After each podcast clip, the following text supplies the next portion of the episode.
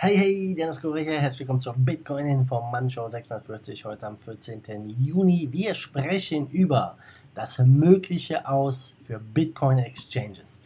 Dann über Bugged Futures, das lang erwartete Trading von ja, richtigen Bitcoins startet bald und über einen möglichen Ethereum Bullrun, der ja in wenigen Tagen losgehen könnte laut diesen Aussagen. Wir gucken zuerst auf den Preis. Wir stehen aktuell bei 8.197. Ja, nicht schlecht. Wir sind gestern Abend sogar mal kurz über die 8.300 gehüpft. Und ja, mal sehen, was der Rest des Tages heute noch so bringt. Ob es jetzt weiter hochgeht oder nicht oder seitwärts. Alles ist möglich. Ihr wisst Bescheid. Aber es denke, äh, ich denke, es wird sehr, sehr spannend dieses Wochenende. Kommen wir gleich zum ersten Thema, aber zuerst nochmal ein Dankeschön an unseren Sponsor coinmerse.io. Dort kannst du über 100 Kryptos per SEPA-Sofortüberweisung und anderen Möglichkeiten kaufen. Und ja, ich würde sagen, check das aus. Auf jeden Fall coole Seite. So, gucken wir das erste Thema an. Völlig absurd, Bitcoin-Börsen sollen bald wie Banken behandelt werden. Und ja, die zwischenstaatliche Einrichtung, the Financial Action Task Force, die FATF, die hat sich verpflichtet, 200 Länder dazu zu bringen, Kryptowährungsbörsen wie Banken zu behandeln. Und das ist ein echt heftiger Schritt. Das hat Bloomberg jetzt berichtet. Am 21. diesen Monats, also in wenigen Tagen, in einer Woche um genau zu sein, werden da weitere Updates veröffentlicht ja, wie die nationalen Regulierungsbehörden Unternehmen, die sich mit Kryptowährungstoken befassen, künftig behandelt werden sollten. Die Auswirkungen sind nicht ganz klar, aber die Experten bewahren bereits vor. Ja, denn was sie wollen, ist, dass jeder, der Kryptos im Wert von mehr als 1000 Dollar tauscht, sei es Unternehmen, Privatinvestor, ja, alle persönlichen Informationen angeben muss. Ja. Das Krasse dabei ist, man muss nicht nur selber hier sich komplett verifizieren, sondern auch der Empfänger des Geldes muss sich komplett verifizieren und das ist natürlich etwas, ja, das in dezentralen Kryptowährungen eigentlich gar nicht wirklich richtig möglich ist und eigentlich genau gegen den Ethos geht hier, den, äh, für das, was Krypto steht, weil man muss den Empfänger ja nicht mal kennen, um hier Geld zu versenden. Und ja, ähm, Eric Turner, Forschungsdirektor der, äh, des Krypto-Forschungsunternehmens Messari, der hat gesagt, dass die Empfehlung eine viel größere Wirkung haben könnte als die SEC oder eine andere Regulierungsbehörde. Und äh, er glaubt, das ist eine der größten Bedrohungen für Krypto heute. Und äh, ja, die das ist, man kann es wirklich als kryptofeindlichen Vorstoß bezeichnen. Ja.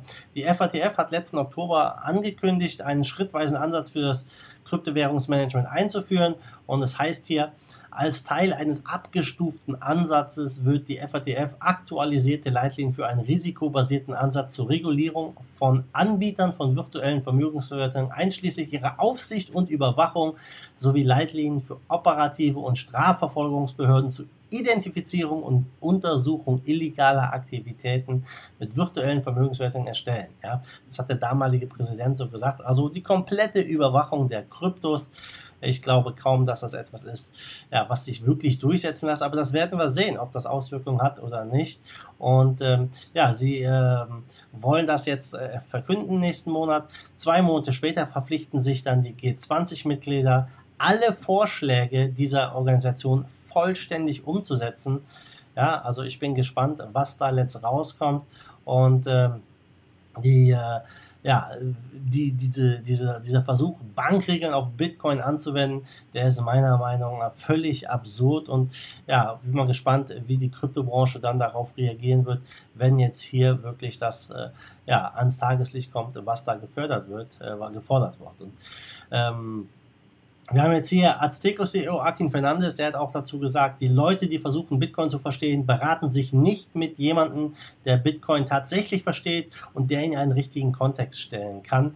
Und Bitcoin ist keine Bank, es ist nicht SWIFT, es ist nicht Geld, es ist nur eine Datenbank. Wenn Sie dies akzeptieren, sieht das Bild völlig absurd aus. Und ja, dem kann ich zustimmen. Ich bin gespannt, was sich hier ergibt. Auf jeden Fall heiße, turbulente Zeiten stehen uns bevor. Jo, Zweites Thema BACT. BACT ist etwas, wo viele drauf gewartet haben. Sie haben jetzt bekannt gegeben, dass sie am 22. Juli die ersten Tests machen werden mit ihren Bitcoin Futures und das sind wirklich ja, physische, physische in Anführungsstrichen, also mit Bitcoins gesettelte Futures, nicht Cash gesettelte wie die anderen sind und das ist eine große Sache, denn BACT könnte hier einiges am Markt verändern und ja, am 22. Juli geht der Test los und ähm, sie sagen hier, ähm, das ist zwei Tage nach dem 50-jährigen Jubiläum von Apollo 11. Warum sie diesen Vergleich machen, keine Ahnung. Aber der, sie sagen, es ist alles komplett reguliert und so weiter und so fort. Und der Chief Operating Officer Adam White, der hat auch geschrieben, es ist kein kleiner Schritt. Dieser Launch wird einen neuen Standard äh, setzen für den Zugang zum Kryptomarkt.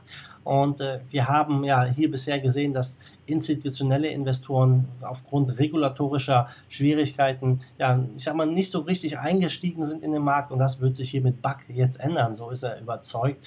Und äh, ja, Adam White äh, vergleicht das mit der Mondlandung 1969 ja, dass es wirklich so ein großer Schritt ist. Okay, waren die Leute wirklich auf dem Mond? Ich äh, bezweifle es.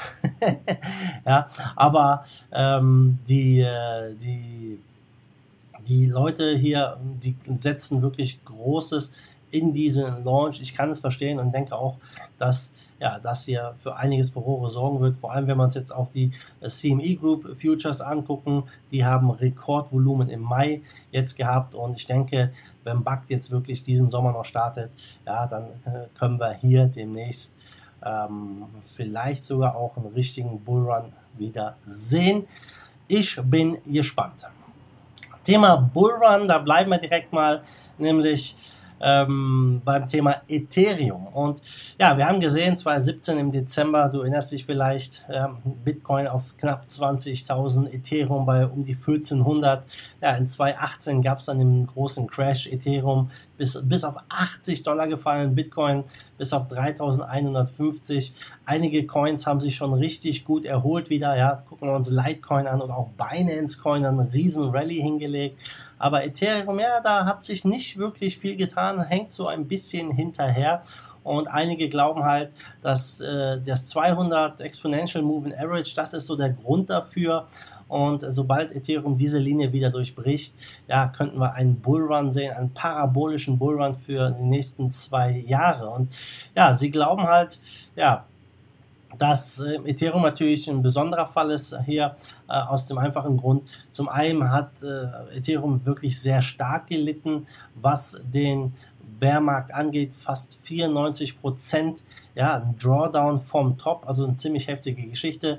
Vor allem auch weiter angefeuert durch den Verkauf der ganzen ICOs, die halt ETH auf den Markt geschmissen haben, ja, um halt äh, teilweise die Firmen am Laufen zu halten. Und ähm, ja, in den letzten Wochen, letzten Monaten ging es dafür einige Coins wieder richtig gut auf. Ähm, Litecoin hat über 600 Prozent Kurs, bloß Bitcoin hat sich mehr als verdoppelt.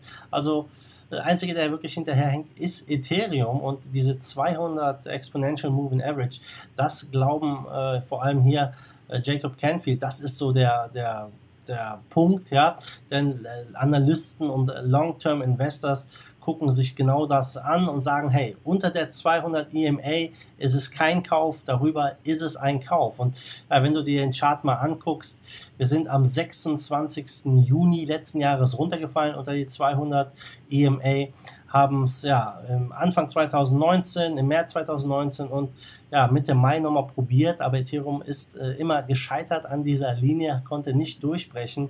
Und ja, die Leute glauben halt, ja, dass es jetzt genau ungefähr um das ein Jahr äh, später die Einjahresmarke vielleicht einen Durchbruch gibt und dann wirklich der parabolische Bullrun losgeht. Das wäre nämlich der 26. Juni. Haltet dieses Datum und die 200 EMA mal im Auge. Ich bin gespannt, ob das wirklich läuft. Also ETH kann auf jeden Fall noch, ich sag mal, hat auf jeden Fall noch einiges an Luft nach oben. Und ähm, ja, ich bin gespannt, wie hier äh, Ethereum sich in den nächsten Wochen entwickelt. Sie glauben hier, einige Analysten glauben wirklich, dass Ethereum ähm, Bitcoin outperformen wird und ja, richtig, richtig krass abgeht. Also 26. Juni im Auge behalten. So, wir gucken auf den Markt. Wir stehen bei 262 Milliarden äh, Marktkapitalisierung, Trading-Volumen 64 Milliarden, Bitcoin Dominance 55,6 Prozent, Bitcoin leicht äh, im Plus, Ethereum leicht im Minus, Ripple und Litecoin leicht im Minus, Bitcoin Cash 2 Prozent im Plus, Bitcoin SV immer noch 7 Prozent im Plus, äh, 204 Dollar. Bitcoin SV würde ich auch im Auge behalten. Ähm, unter Umständen, ja, Craig Wright muss ja nächste Woche vor Gericht erscheinen. Ich glaube, Dienstag war es. Und es ist ja immer so, wenn bei SV irgendwelche News kommen, der Kurs bewegt sich relativ heftig. Aber sonst ist in den Top 10 nicht viel Bewegung. Top-Gewinner zu gestern ist Chainlink mit 40% plus. Ich glaube, die wurden auch von Google in irgendeinem Post erwähnt. Das, das ist der Grund hier für diesen Jump. Die waren teilweise 80% oder mehr im Plus gestern. Also ziemlich crazy.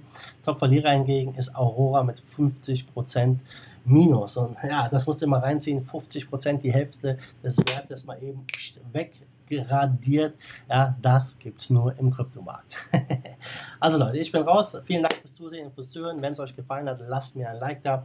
Wünsche euch allen ein wunderschönes Wochenende. Wir sehen uns dann am Montag wieder in alter Frische. Bis dahin, wie immer, macht es gut, schwenkt den Hut. Der zweite Force of Evil in Bitcoin and Cryptocurrency we trust. Bam!